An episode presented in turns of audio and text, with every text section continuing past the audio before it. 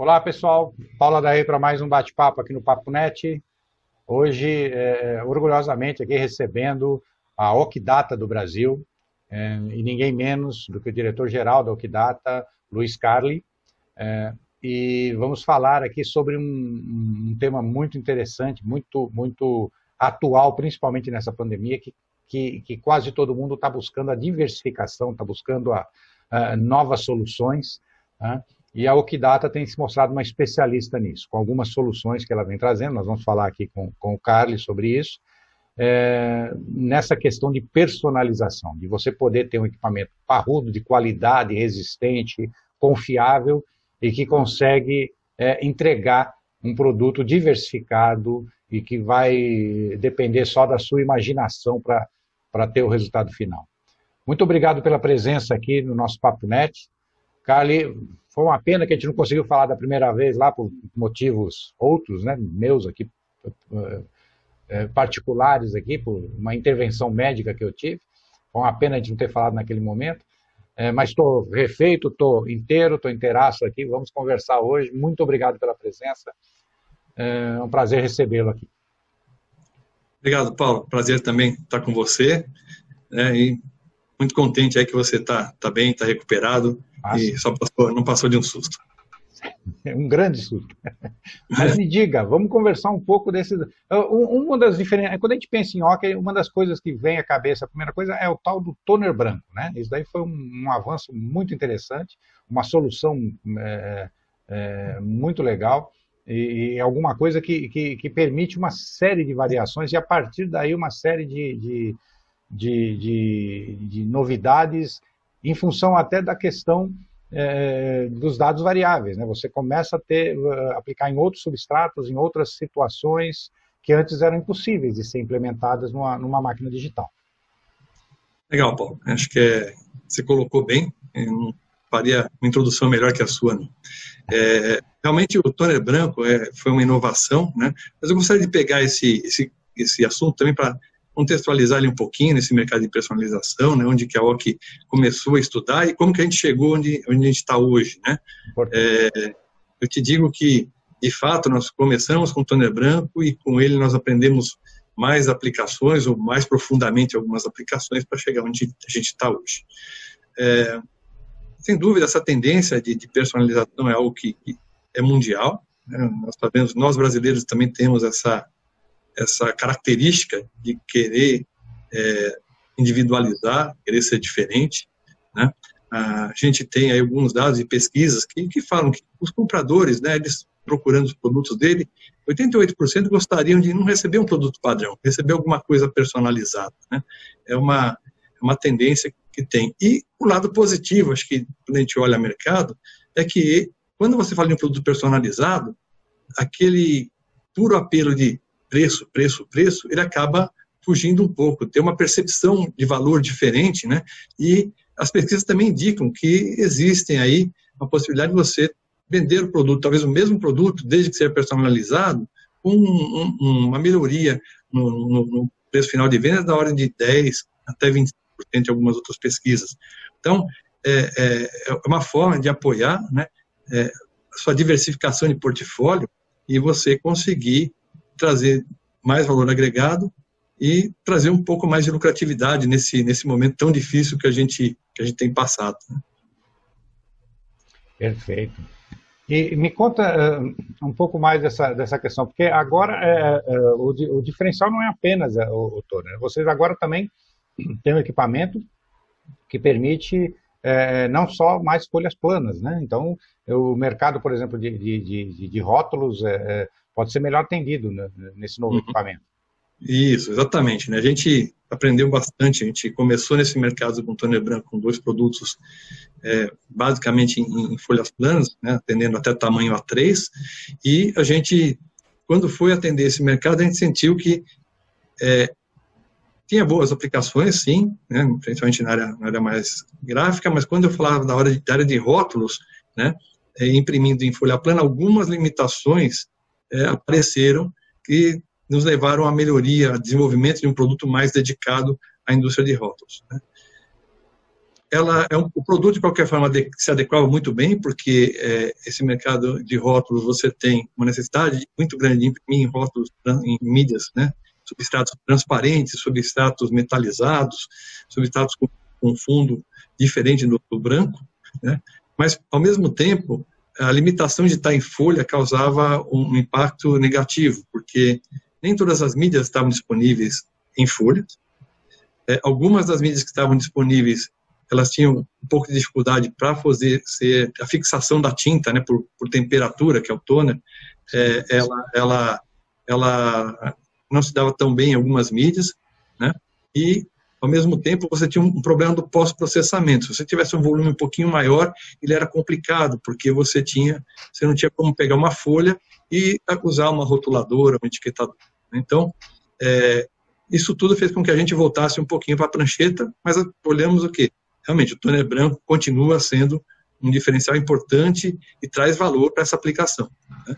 Uhum, Vamos então trabalhar nesse produto novo, né? um produto em que a engenharia voltou lá para a prancheta e trabalhou, né? É, tanto na parte do toner, porque o toner tinha que ter uma fusão um pouco mais rápida, né? para não ter que esquentar tanto a mídia, a própria parte de engenharia de fusão também teve que ser alterada, porque tinha que fundir também mais rápido, então tinha que ser um, um, um pico de, de temperatura mais assim, atendido mais rápido. Então tudo isso foi feito, né?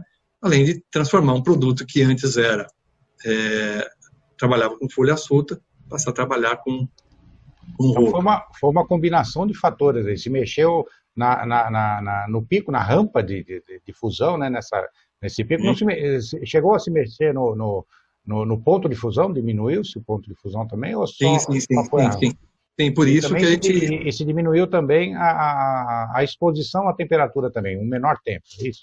Isso. Então, tudo isso, esse é um conjunto, né? Você tem que ter um trabalho de engenharia para você Sim. trabalhar tanto a tinta, que é o toner, com o fusor e achar a combinação adequada para trabalhar. Né? Com isso, a gente conseguiu não só é, resolver esse problema de temperatura, mas também abrir o leque de mídias. Né? Então, uh, hoje, é, boa parte das mídias que são usadas hoje no processo flexográfico, elas podem ser utilizadas nesse produto, que é a Pro 1050, né, sem nenhuma alteração, sem nenhum tratamento. Né. É, isso é uma. Hoje nós temos testado por volta de 45 substratos, né, é, que operam na máquina sem necessidade de qualquer tratamento. Sim, sim. E muitos desses substratos é o que a gente considera hoje que são os, os substratos premium, né? São os substratos com acabamento mais, mais sofisticado e, e que agregam maior valor ao produto final. Isso, nós temos ali né, substratos transparentes, metalizados, né? Temos coloridos também, e aí você tem essa possibilidade de você usar o toner branco nesse substrato, ele faz o calço e você entra com a cor por cima. Se for um transparente, eu posso fazer puramente com branco, né? então é muito usado na indústria de cosméticos. Né? É, hoje você tem é, produtos que é importante você também não, per, não perder é, a visualização do próprio produto, né? então é, a cor do próprio produto também ajuda a vender. Então o rótulo não pode roubar produto, o produto também ajuda a vender. Então é com isso que a gente com esse produto é. consegue fazer esse... muitas vezes a textura né? Até a própria até a própria não apenas a cor mas a própria textura viscosidade e uma série de outras características que, que, que o consumidor precisa ver no produto final que, que o rótulo não transparente impede né? Isso, é, é e, e é uma coisa interessante, né, que nesse produto também a gente teve o cuidado, é que é, se você for fazer uma impressão e você né, é uma impressora que hoje então ela tem cinco estações de pressão, né? o preto, ó, ciano, magenta, amarelo, preto e o branco. Né? Se você for fazer uma impressão que só precisa do branco, né, você pode ir lá, desativar as outras cores e só usar o branco, para que você não tenha o custo dessa, desse cilindro estar tá rodando e você ter algum desgaste. Então, é para reduzir ao máximo o custo. Outro ponto interessante é que você pode também, é, quando você usa o calço, dependendo da arte que você tem, você pode calibrar a quantidade de toner branco que você põe por baixo. Né? Você pode colocar o mínimo possível para que você não tenha a distorção da cor que vai ser impressa e que você também não gaste toner branco além do que seja necessário.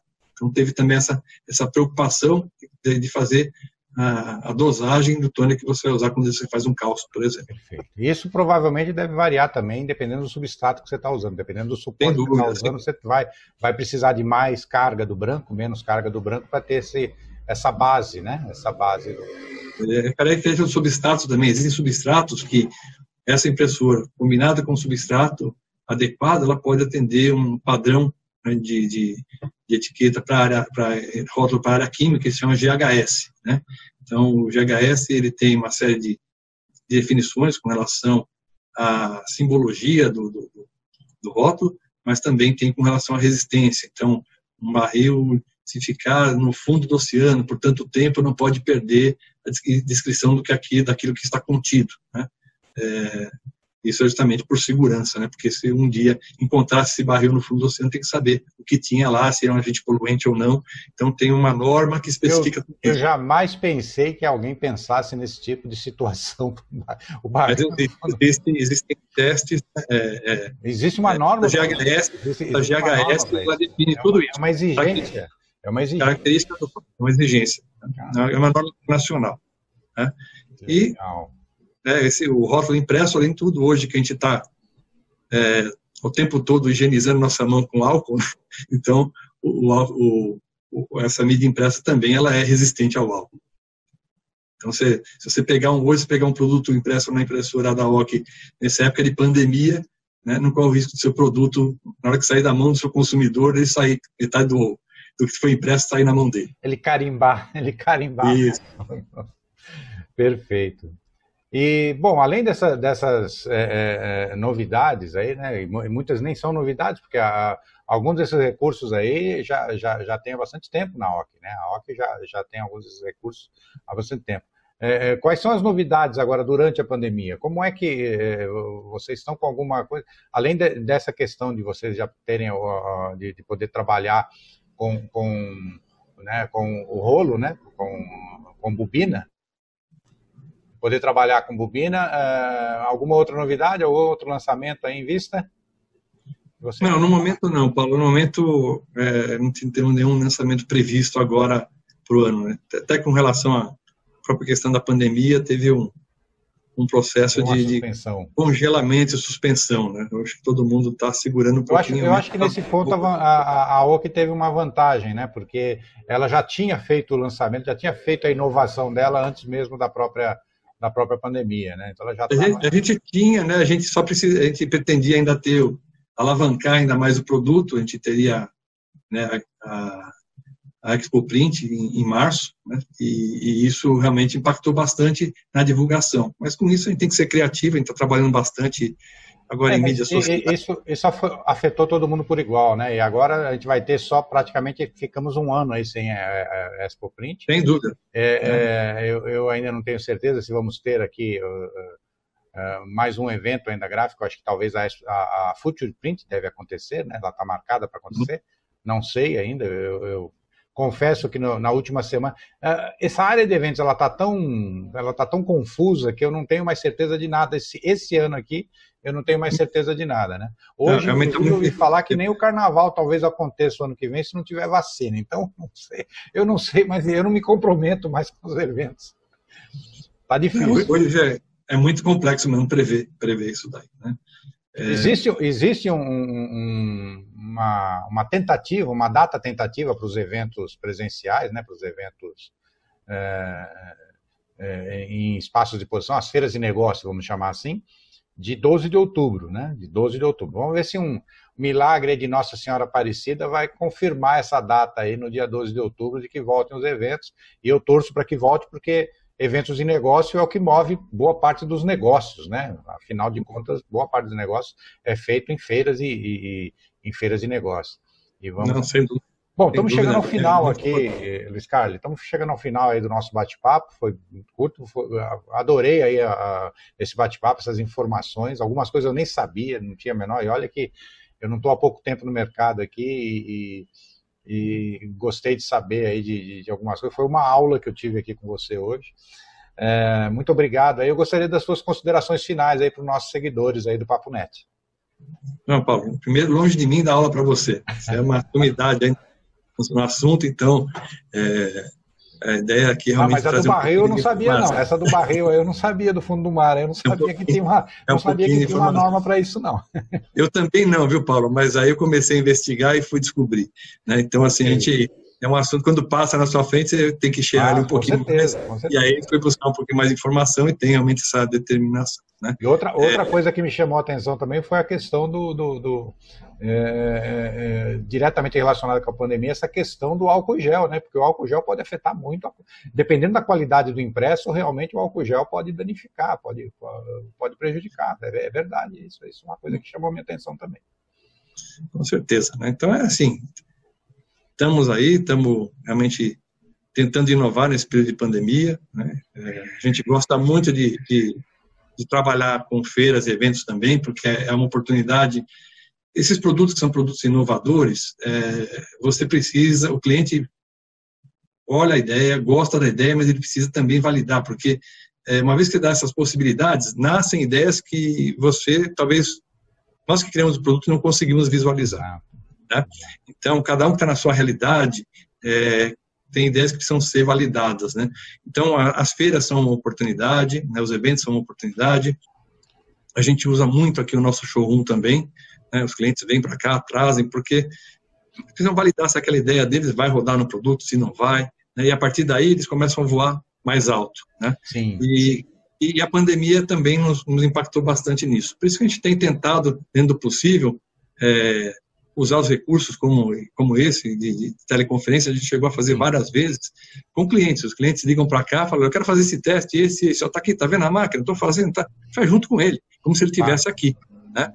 Caso a gente quer vir, tem cliente que veio, veio de, tem cliente que veio, veio de Belo Horizonte, veio do, do, de, de Curitiba, ah, eu quero ir para São Paulo, quero ver o produto. Vem, a gente segue com todo o protocolo de distanciamento social e a gente faz a demo. Mas grande parte a gente está fazendo isso realmente de forma virtual, né? Sim. Muito embora é uma perda, porque quando a gente tem os eventos, a gente consegue ter uma proximidade Sim, maior, um volume maior, que, mais que, que a gente é... faça isso. É. Exato, exato, perfeito. Que é exatamente o grande medo, o grande, o grande problema de, de concentrar todo esse pessoal tudo num, num momento só, uhum. num lugar só, que é exatamente o que, o que não é recomendado né, pela OMS, pelos especialistas nesse momento, mas que em condições normais de temperatura e pressão, a gente uh, é, é, um recurso muito importante. É, mas é, é, é importante a, é, os eventos, porque atender o, atender o pessoal é, que está interessado e que um ou outro,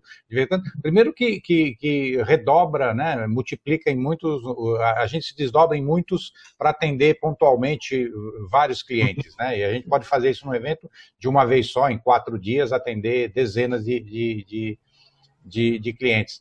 E o grande problema é esse, né, porque é exatamente essa aglomeração, essa concentração de pessoas num lugar só, é, que não é recomendado na atual situação que nós estamos. Então, esperamos que essa situação se resolva, que a gente tenha é, é um, em breve, aí, no começo do ano, como está previsto, um, um, evento presencial para a gente poder atender esse pessoal e fazer essa experiência, essas validações, como você, como você se referiu, essas validações presenciais aí para a gente fechar negócios e retomar essa economia, né? Impulsionar essa economia novamente. Porque sem esses equipamentos a gente não consegue produzir, sem produção a gente não consegue faturar. Então não tem uma coisa está totalmente associada à outra. Muito obrigado aí pela sua presença, Luiz Carlos. Imagina, eu que agradeço, Paulo. Forte abraço. Pessoal, esse foi mais um bate-papo aqui com o Luiz Carli, é, da Ocdata do Brasil é, falando aqui das inovações, das, da, dos recursos, dos importantes recursos das impressoras da, da, da OC. É, e como eu sempre digo, por favor, é, é curtam aí se ainda não curtiram, é, discutam se viram alguma coisa que a gente pode melhorar, comentem aí para nos dizer no que nós estamos acertando, o que nós estamos errando, para a gente poder melhorar, poder aprimorar. Se inscrevam no canal se ainda não fizeram, ative as notificações para saber os próximos bate-papos nossos aqui. Como eu sempre digo, somos uma sociedade colaborativa. E pela primeira vez na história da humanidade, a gente tem as ferramentas para fazer essa colaboração, para complementar essa colaboração de forma virtual, imediata, sem nos importarmos com distância, com fronteiras ou com mesmo com idioma. Então vamos utilizar essas ferramentas para tornar a nossa sociedade ainda melhor e mais evoluída. Obrigado e até o próximo bate-papo.